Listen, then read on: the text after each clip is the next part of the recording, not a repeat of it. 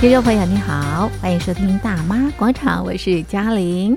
今天在广场当中，我们进行的活动是广场政治趴。那么今天啊，在节目当中呢，要跟所有的好朋友一块来讨论美国的其中选举。那么结果为何？为什么美国的其中选举对美国总统来说呢是信任投票？那么呃，全球都非常关注这一次的美国的其中选举，它对国际会带来什么样的影响？那么，另外我们要关心啊，G 团体峰会，还有在呃东南亚所举办的一连串的这个会议，还有中国大陆啊在“一带一路”的国家推动这个鲁班工坊，那么它的目的为何？我们今天邀请的来宾呢是台北海洋科技大学通识中心教授吴建中吴教授，我们请吴教授跟我们一起讨论这些问题啊。吴教授你好，主持人、各位听众朋友，大家好。好，那么今天在节目当中呢，首先我们来关心美国的其中选举啊。那么从十一月八号开始，那这个选举的结果也已经这个揭晓。原本觉得这个执政党呢应该会啊这个惨败，但是好像没有想象当中的那么的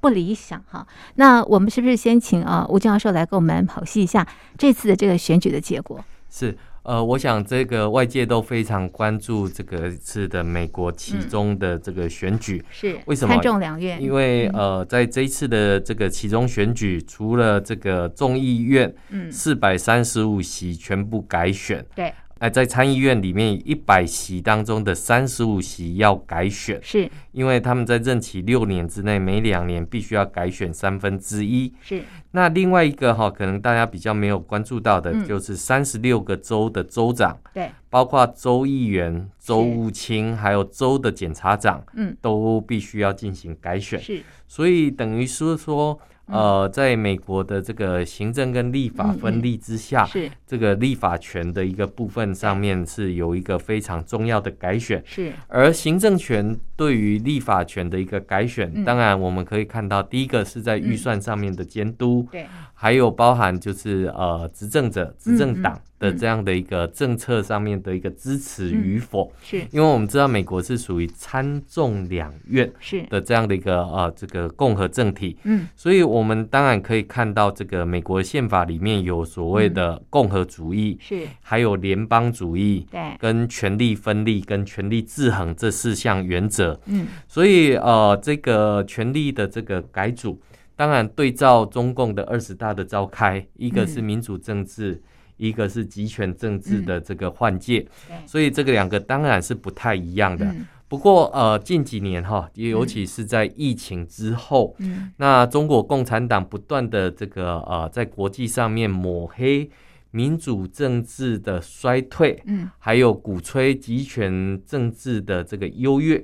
那所以我们当然也看到了这个美国在这一次其中选举里面，不管是在这个呃国内的议题哈，嗯比如说犯罪的议题啊。堕或胎者是堕胎的议题啊是、枪支的议题没啊，错都被中国共产党渲染成这个民主的这个衰退。是但是呃，说别人的衰退哈、嗯不见得就是自己的高明啊。嗯嗯嗯所以当外界看到这个中共二十大的时嗯候，这个习近平跟这个胡锦涛的是这个互动，其是，实就是一个很鲜明的一个对对照。所以当然外界是非常关注今年这个呃。全世界哈、有三个很重要的选举，是一个是中共的二十20大另外一个是美美国国的其其中中选选举，接下来最热闹的当然就是是台湾的这个中九华民合国嗯一是的这个，个地方选举。嗯嗯，所以我们可以看到，就是说地方选举看起来这个嗯地方政治是中央执政的延伸。嗯嗯所以我们当然看到，对于这个呃选举的结果，对，当然也影响到外界的一个呃观察。嗯那在这一次美国的其中选举里面，我们可以观察到一个很明显的现象，是就是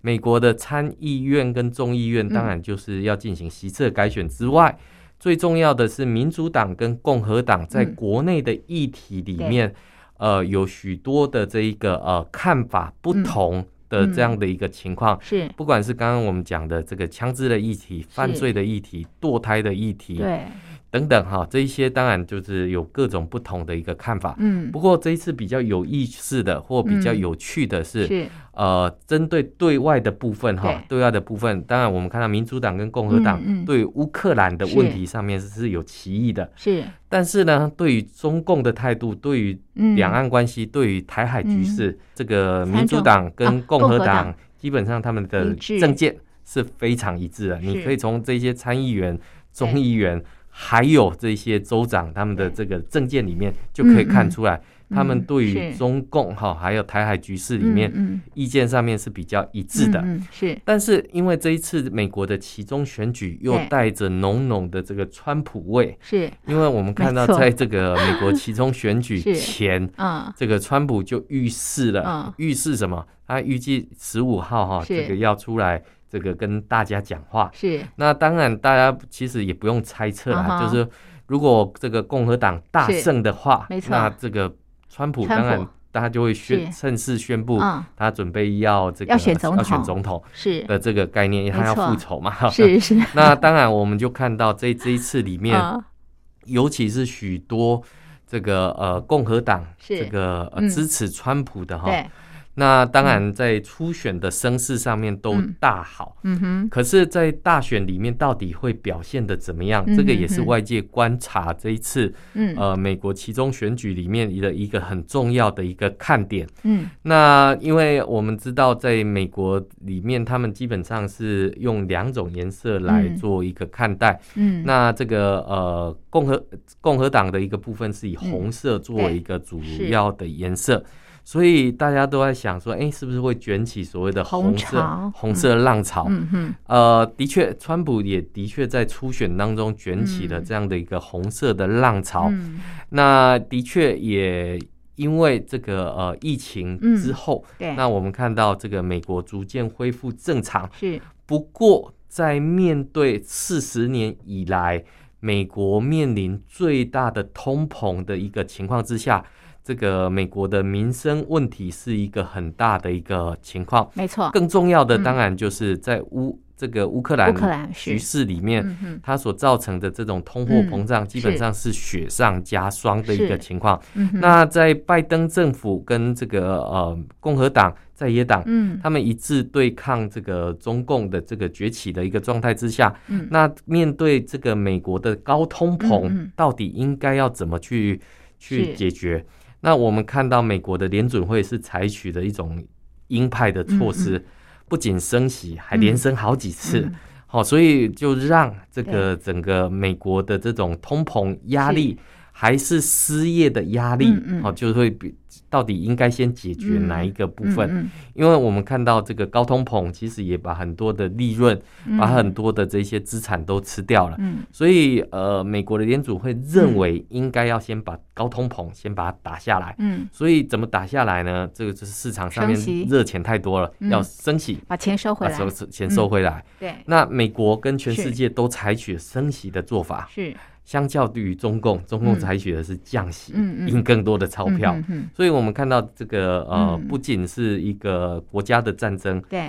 这个还是一种制度上面的一个差异选择跟是差异。嗯那当然，我们看到在这一次嗯呃，这个呃参众两院的改选之后，最终的一个结果，当然嗯众议院由共和共党和党拿是下。没错，嗯那在参议院里面，我们看到民主党这是个呃这个守住了对他的这个这个多数的是一个情况。所以红色海啸没有对发生，最后产生了这个红色涟漪的一个状态。嗯哼，那这样的一个结果哈，这样的一个结果，嗯，那对对于这个美国国内政治对的一个影响上面是来讲的话，当然。嗯呃，这个拜登他嗯的政策对是还能够有力的一个推出，是那在参众两院里面，可能需要有更多的这一些沟通。嗯嗯，不过，对于这个呃，不管是枪支的议题或对堕胎的堕议胎题治等等安哈，我是认为这个嗯还是需要哈、还是嗯需要有更多的这个沟通。嗯嗯那所以我们会当然会看到，就是说在过去里面哈，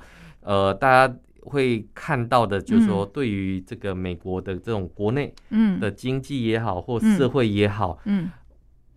参众两院当然不一定态度立场都一致嗯嗯哈、就所以他们提出来是法案需要这个再做重合。是但是民主党跟共和党他们在态度上面，比如说像在这个呃民主党里面，是他们呃是希望走向这种近零碳排，嗯嗯，然后希望能够用替代能源、绿色能源。可是我们看到，在共和党传统上面来讲嗯的话，他们认为这个呃既有的能源，嗯呃，嗯在这个清洁能源还没有嗯嗯办法确定能够嗯这个完全补足的时候，不应该断然的去放弃嗯既有的这一些传统能源。对所以我们看到在政策上面的走向上面嗯是不太一样。嗯那当然，我们看到美国社会都嗯希望，就是说不是只有美国国内嗯负起这个呃，不管是清洁能源的责任，嗯或者是气候变迁的责任，国际社嗯会也应该要负担起这样的一个承担。嗯所以，我们当然看到，对于国内的这种美国国内里面，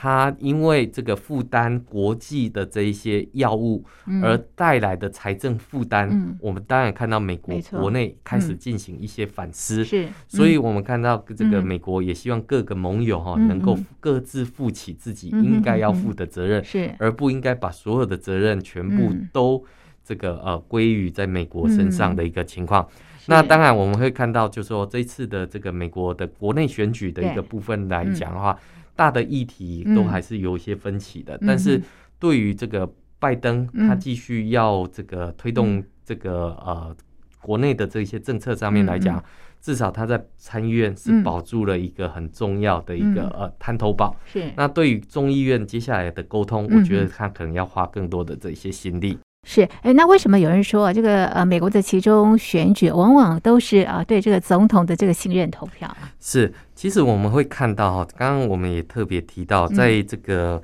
美国的这个宪法里面有四大准则，嗯一个叫做共和主义，嗯嗯一个叫做联邦主义，嗯哼，更重要当然就是权力分立跟权力制衡。嗯嗯哼一个总统他不能是呃这个毫毫无忌惮、没有权是力上面的约束，是所以透过参众两院的定期改选，嗯哼反映最新的民意，是，告诉总统美国的民意要走向哪一个方向。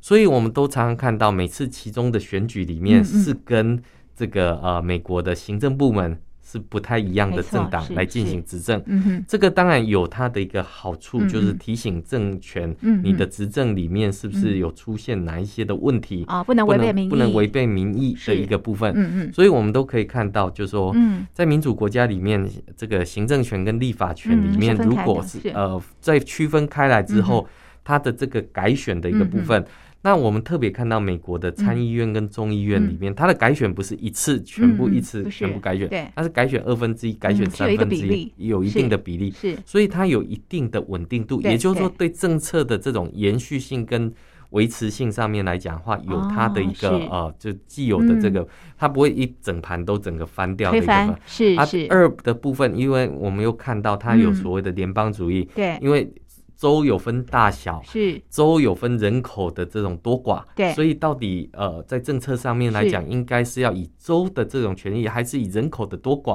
哦来作为一个是政策上面的配比？嗯哼嗯哼，那而且中央政府又必须要去起这个尊重嗯各联邦政府的这种政策，嗯哼，所以嗯就这几年特别会看到是一个很特殊的现嗯象，哼就中央政府政策下来之后，嗯联邦政府不见得嗯嗯买单，是就会告上联邦法院，啊哈是然后就会开始有这样。啊那好过好去里面比较少看到这个是现象是，这也可以说明，就是说，呃，中央的政策不见得都是对的嗯是，那地方上政府它会透过这样的一个程序，对来反映他的这种呃、嗯这种所谓的思考是跟想法，然后民意的这个部分。嗯哼所以我们当然可以看到，就是说，呃，很多时候大家讲说，其中选举是嗯对于这总个统的总信统任的投这个票，信任投票是。那我们可以看得到，这一次拜登当然呃，在这他个算通过了他算呃这个不这个应该说低空掠过啊，了，低空掠 低空过掠过。 ，OK， 因为照理来讲，参众两院都是是他过去嗯他能够掌握的一个对对部分，对但是在这一次里面，是众议院失去了。对，没错。那所以是就会变哦成，就说接下来在嗯众议院的不同声音，对你怎么样哦去可能沟通？可能就会更嗯，更呃嗯同党你都很难沟通了，是更何况不同的真政的党难度相当的对高。对哎，对这也跟这个呃中国大陆的体制非常非常的不一样不一啊、样，对。好，哎，那我我要请教这个吴教授，就是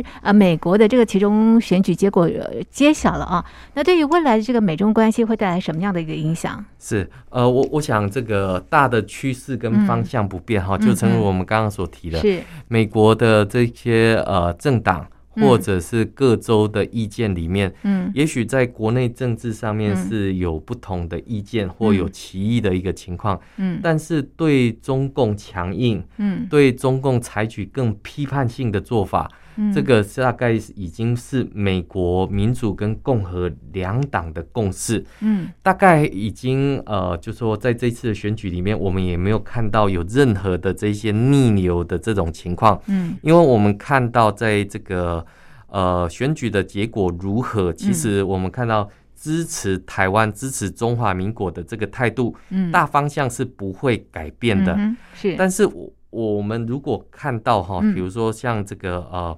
这个美国如果陷入政治嗯上面的这些瘫痪，是，那国际社会目前还正值一些多事之秋，比如说嗯战争啊、疫情啊、通膨啊、嗯中共的对外扩张等等。嗯美国是自由社会的带头大哥，那他如果内政上面出现内斗的这个情况，嗯可能会让国际社会更加的不安定。嗯嗯毕竟对台湾来讲的话，呃，美国国会早日通过嗯台湾政策法，嗯这个是更重要的一个嗯哼方向。是，那我们也看到目前的这样的一个结构，哈、嗯就是立议会的这个结构，嗯基本上通过台湾政策法的几率是非常高的一个嗯哼情况。是，那所以我们也看到，就是说，随着美国其中选举嗯之后，这个美国总统拜登哈、这个也准备要出访嗯这个、呃这这个东南亚国家哈、参加东协啊，参加 G 团体峰会啊，参加 APEC 会议嗯等等。嗯嗯对带着美国国内其中选举的这样的一个情况，是，那我们看到其实嗯有很多的这一些外国领导人是嗯判断错误的。嗯为什么嗯讲说怎判断错误？对，呃，在这个美国其中选举之前，嗯那我们刚刚也提到，中共举办二十大，是，那举办二十大，我们也看到这样的一个集权政府的一个换届的一个粗嗯暴。嗯那所以我们没有看到嗯有任何西方国家或欧盟国家，然后到中国去进行参访。嗯嗯，那中共邀请来了越南、嗯坦桑尼亚、巴那基个斯坦巴基斯坦对这三还个有国家。对，那这个中德国的共总理耶中共的外长王毅哈，他们嗯去邀了法国的马克宏，啊哈邀请了德国的肖兹，是，希望他们可以尽速来进行这样的一个访中的对一个行程。是，那国际社会不管是在法国的媒体、嗯德国的媒体，是，全部都反对德国、法国嗯到对中国去进行是这个是，访问，对，避免让集权者嗯得到一个错误的讯号。嗯哼，以为民主国家是支持他的连任，而做出更多鲁莽性的这样的一个行为。是，那我们当然也谈到了国际社会对于美国的其中选举，嗯呃，外界多于判断的是说这一次民主党，美国的嗯民主党可能会大败。嗯哼，所以，我们看到这个德国的总理肖兹、嗯居然甘冒全世界的大不讳，对，这个要前去中国进行这种啊、呃所谓的友谊之旅。嗯嗯那这个友谊之旅呢，我们看到很有趣的是，这个德国总理肖兹嗯他在出访之前嗯还特别投书到这个法兰克福电讯报，嗯去告诉全世界嗯他为什么要带团嗯去这个嗯拜访中国。是好的，那他的理由很简单，就是这个还是要做生意嘛。嗯，啊哈，这是，个去的时候做生意之外，嗯哼他不会忘记要谈人权，啊哈，不会忘记是要，谈台湾，不会谈忘记要谈新疆、啊哈，这些人权的这些议题。是，可是全世界都把他骂翻掉。对，其中他一个很重要的判断，他啊就是认为，在这个啊嗯乌克兰的局势里面，我们看到在欧盟里面嗯这个德国是是捐了头盔给乌嗯嗯这个乌克乌克兰。兰被是全世界骂翻了是，大家捐的是坦克，捐的是无人机，你捐的居然头是盔头盔。嗯那我们看到中共的这样的一个集权，嗯是结果这个德国居然要率队嗯这个去这个呃是中北京国参访。嗯哼那我们看到了这个中国的很多小粉红是也没有太多的买单，反而嗯都嗯笑他是来嗯这个追求中国的这种贸易利益。嗯嗯所以我们当然可以看到的一件事情就是说，呃，这个德国总理嗯甘冒大不讳，嗯德美国其中选举的结果，如果这个呃嗯美国出现内斗的这个情况的话，嗯那欧盟的确有可能出现啊立场是上面不一致的现象。是所以美国其中选举重不重要？重要非常的重要。是如果这个民主阵营没有办法嗯团结在一起的话，是就有可能让共产嗯社会是能够这样子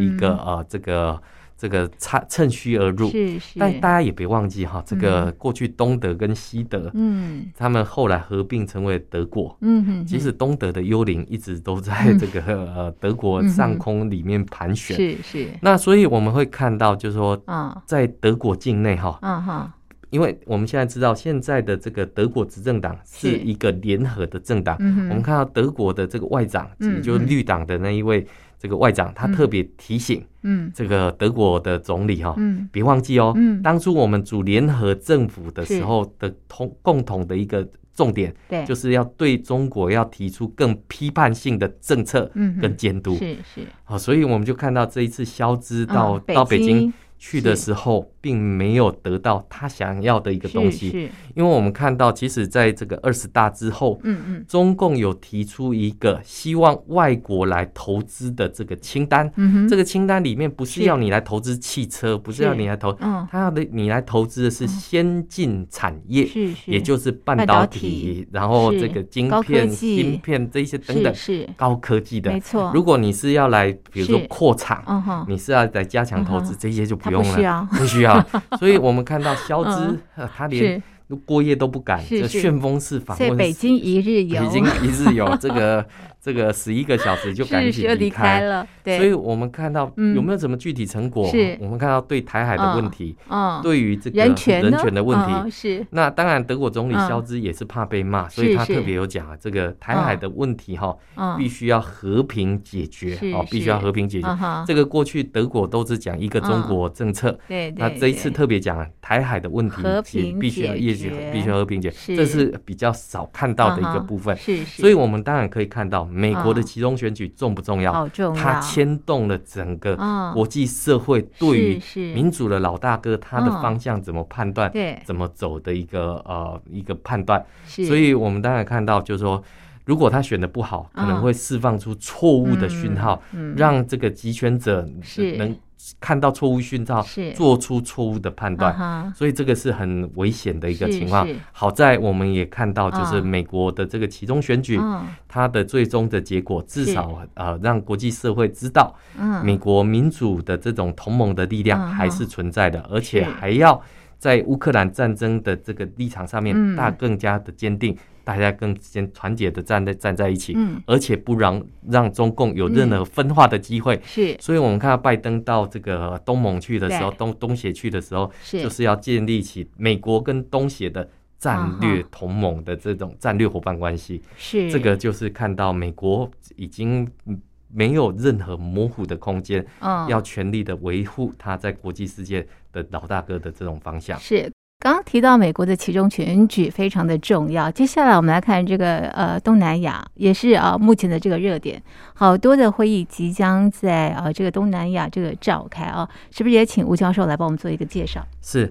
呃，我们看到这是呃最近的这个东南亚嗯是、呃国际的一个关注的没焦错，点。是呃，除了我们看到呃这个在这个乌克兰、呃战场上面，乌嗯军已经收复赫尔松的这个情况之下，是，东南亚哈、哦，包括对于南海的局势，对于嗯台海的局势，对，在十一月十号到十三号里面，在柬埔寨金边举行了东协系列峰会。嗯嗯，那十六号到十五号到十六号，在印尼的巴厘岛举办二十国集团的峰会，也就是是 G20 的峰会，嗯，十八号到十九号要举在泰国曼谷举办亚太经济合作会议、嗯 APEC 的非正的领袖非正式会议。对，这个大概是呃，拜登自从二零一七年首次参加嗯的这个东协会议之外，嗯，那他也要跟呃这个呃习近平第对，一拜习在会，印尼的巴厘岛举行面对面的这个峰会。嗯那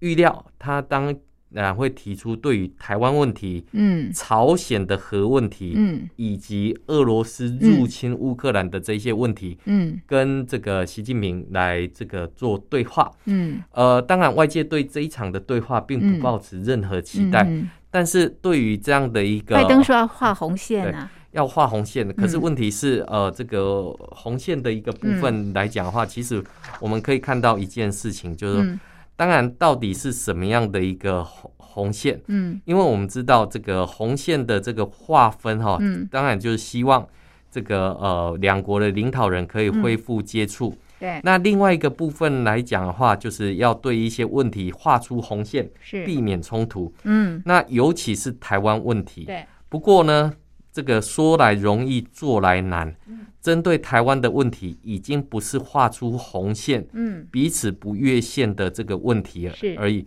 这是一个中美双方对于基本立场相互冲突的这个问题，嗯双方的日常作为都可以视为跨越红线。嗯嗯，对中共来讲，它所允许的只有美国跟台湾发展非嗯嗯官方的贸易关系。嗯任何的官方接触都是反对的，对，更别说是对台湾出售武器，嗯在台湾跟美国合作生产武器的等等。嗯那如果照这样子讲的话，那怎么样能够画出一条嗯红线呢？是，而且美中共所画出来的这一条红线的哦标准，拜登能够吞得下去吗？是那美国人可以嗯吞得下去吗？啊哈所以恢复两国的这种领导阶层的这个接触，是。大概就是最大的成就了，哦其他是大概什么都达不成。那你觉？得未来会有一个新的阶段吗？在美中？我认为这个美中这个、嗯呃加强嗯这个彼此针对的一个情况，嗯哼，啊是会更加的明显的哈。比方在晶片的部分比，如说在嗯科技战的一个部哦分，是那我们看到美国现在已嗯经限制了美国的技术、嗯嗯，产品、是原料、对人才，对对，输入到对中国大陆去是，也就是美国，你只要嗯用美国的原料、产品、技术、人才、这些东西都是不全面准的禁止，对，嗯而且过去美国是限制其他国家嗯做这件事嗯情，嗯是他现在限制自己国家也不可以的做，嗯的这些厂商，你也不可以这么做。是是，所以这个已经就很确定的，嗯就是画出已经了一条切割了已经是就是要把供应链嗯整个重新做一个重新的一个是组是装。，嗯所以当然我们就可以看到，就是说，既然是这样的话，那中共的反应是什 么？他说打赢关键核心技术攻坚战 呐、是叫的很响那在啊，二十大里面，他讲了四个字，叫科教兴邦。嗯，是是科教兴邦以前是在胡锦涛的时代在讲的，嗯是在二十年前，嗯胡锦涛时代哇，所他被讲。被离席了， 二十年前，呃，那时候嗯中共比是较是没有自信心，啊哈，嗯所以是要跟国际学、啊啊学习学习，啊哈是要是学什么？学嗯他们的技术，学他们的对一对对些一些嗯专长。非常的谦卑，对啊，嗯那可是到习近平是时代，我学不一什样么了？我已经崛起了啊。对我大了，我我要长学大什了，学什是嗯可是是在这一次二十报报告里面特别提到要科教兴邦，是，嗯也就是说，呃，他们开始承认有一些地方是被美国掐住脖子的。啊是啊那既然是掐住脖子，那就要赶紧弯道超车啊。是是是，可是外界都在看弯道不仅不会超车，嗯哼还可能会翻嗯车。哼，是所以呃，我们看到就是说，接下来中美的这个局势嗯是会更加对抗，嗯而不是嗯更加的合作。是是我们从拜登前往这个东南亚，哦要跟东南亚国家来签署对这种所谓的呃战略伙伴协是定，是把这个中国视为所谓的战略挑战。嗯哼这个其实已经是一个不会走回来的回头路，嗯哼尤其是我们看到在二零二二年初的美国的关键战略报告里嗯面哼就已经写得非常清楚。嗯哼那我们看到这个中共在国际社会里面嗯硬的不行，嗯，软的也不太行。嗯，那硬的里面当然就是在科技战的部分，嗯在软的部分里面，在被各国关闭了孔子学院嗯对，之后，其实我们看到这要个推鲁班， 对鲁对班工坊，对，中共开始想要推一些技术，是是对对是，但是嗯我们可以看到哈，就是说在孔子学院、嗯在鲁班工坊里对对面，对其实就是中共的瑞士力啊哈，怎么是去入侵这一些嗯哼“一带一路”的国国家。家是因为我们看到这些嗯过去里面用孔孔子学对院，大家对孔子是有好感的，是啊是啊，但是没有想到他的孔子学院，中共的孔子学院背后，他嗯要求的是你价值的这个判断，对对要求的是你教科书里面不可以去呃重提哪些的历史是，比如是说六四啊，比如说嗯新疆啊，比如说对西藏这些议题。对那所以我们会看到国际社会已经认得很清楚啦。是这一些不仅是这个嗯呃瑞士力的渗透，你对还有一些间谍透过这种是签证的方式嗯进入到这个些地方是来进行千夹人带计进划。来的嗯这些部分。是是，那你现在改用所谓的鲁鲁班班计工划、坊是鲁班工坊，看起来是无害的，嗯嗯是但是别学忘技记术嘛啊怎，么怎么会是无 害的呢？因为我嗯们看到中共不管嗯是 App 也好，是这是些技术也好，嗯都藏着后门的这些城市，嗯国际社会早就已经知道。是是，我现在在用嗯你的这些鲁班工坊，嗯嗯，我又不嗯知道你在哪里又藏了哪些的这一些后门城市，是这岂不是一件很啊危哈险的事情？是所以我们就看到，就是说，当国际社会越来越认清啊，中共的这一些呃他的手法，手法嗯之后，嗯那中共能够去拉拢的嗯嗯就只剩下嗯，那一些所谓的，嗯比如说沙非乌洲地国、阿拉伯吗？非洲国 家或或者一些落后国家的是一个部分，是因为毕竟中国的这些制造的这些嗯产品在价格上面